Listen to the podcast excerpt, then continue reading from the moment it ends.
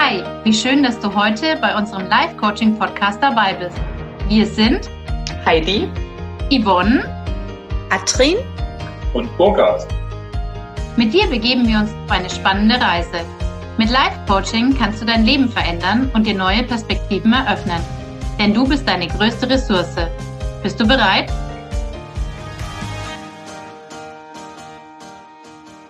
Hallo meine Lieben, schön, dass ihr wieder eingeschaltet habt. Diejenigen, die auf Instagram unterwegs sind und mir folgen, haben es bestimmt schon bemerkt. Heute geht es um das Thema Vertrauen. Das im Hintergrund war gerade meine kleine Tochter, die hier in der Trage bei mir schläft und ähm, momentan gerade träumt. So, zurück zum Thema Vertrauen.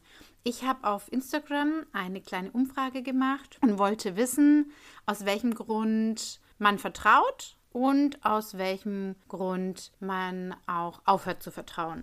Und da ist einiges bei rausgekommen. Dazu später mehr. Ich starte jetzt erstmal mit der Definition von Vertrauen. Laut Wikipedia bezeichnet Vertrauen die subjektive Überzeugung von der Redlichkeit einer Person. Wer vertraut, glaubt also, dass die Aussagen oder Taten des anderen wahr sind. Am Anfang jeder Beziehung steht das Vertrauen, welches eine Beziehung überhaupt erst ermöglicht. Auf meine Frage, was bringt dich dazu, anderen Menschen zu vertrauen, gab es folgende Antworten.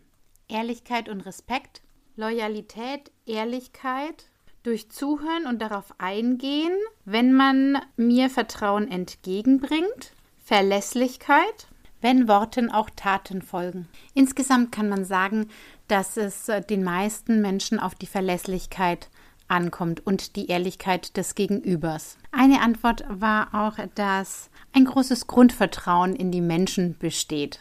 Egal aus welchem Grund wir unserem Gegenüber vertrauen, wird dieses Vertrauen hin und wieder von dem einen oder anderen enttäuscht. Jeder geht mit dieser Situation anders um. Die einen werden misstrauischer und andere bauen eine komplette Mauer um sich herum auf und lassen niemanden mehr an sich ran. Jeder hat bestimmt schon einmal erlebt, dass sein Vertrauen ausgenutzt wurde. Die Mehrheit von uns hält jedoch daran fest, anderen Menschen einen Vertrauensvorschub zu gewähren.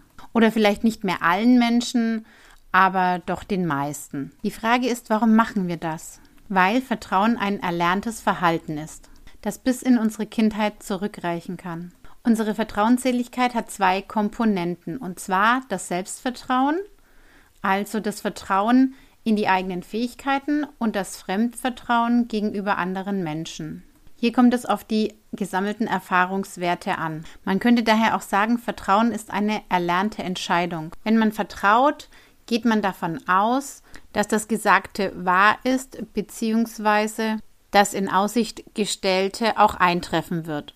Eine Studie der Universität in Berkeley kam zu dem Ergebnis, dass wir schon nach 20 Sekunden instinktiv entscheiden, wem wir vertrauen können und wem nicht.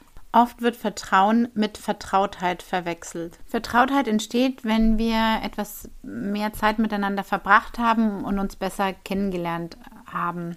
Und Vertrauen entsteht eigentlich erst in einer Problemsituation oder einer Krise.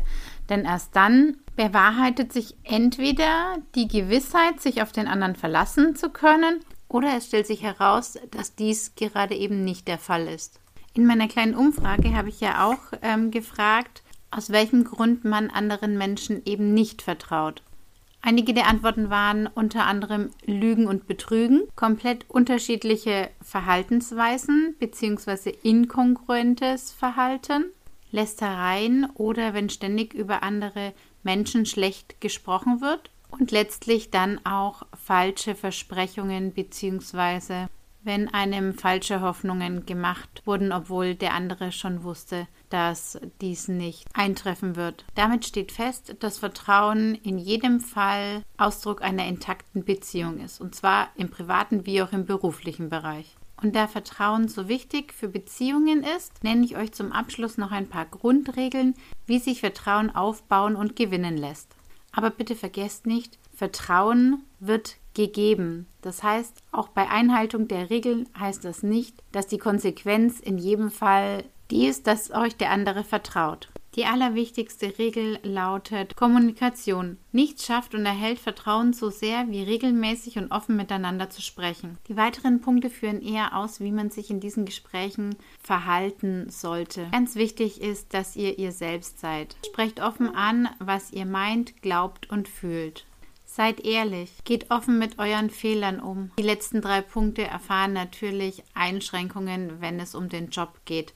Da kann man eben nicht immer alles sagen. Aber auch hier sollte man nicht lügen. Und zu guter Letzt braucht der Vertrauensaufbau einfach Zeit. Weitere Aspekte einer vertrauensfördernden Kommunikation sind Offenheit und Toleranz gegenüber anderen Meinungen, ehrliches Interesse am Gegenüber, wenn man Versprechen gibt, diese zu halten und ein gewisses Maß an Kritikfähigkeit.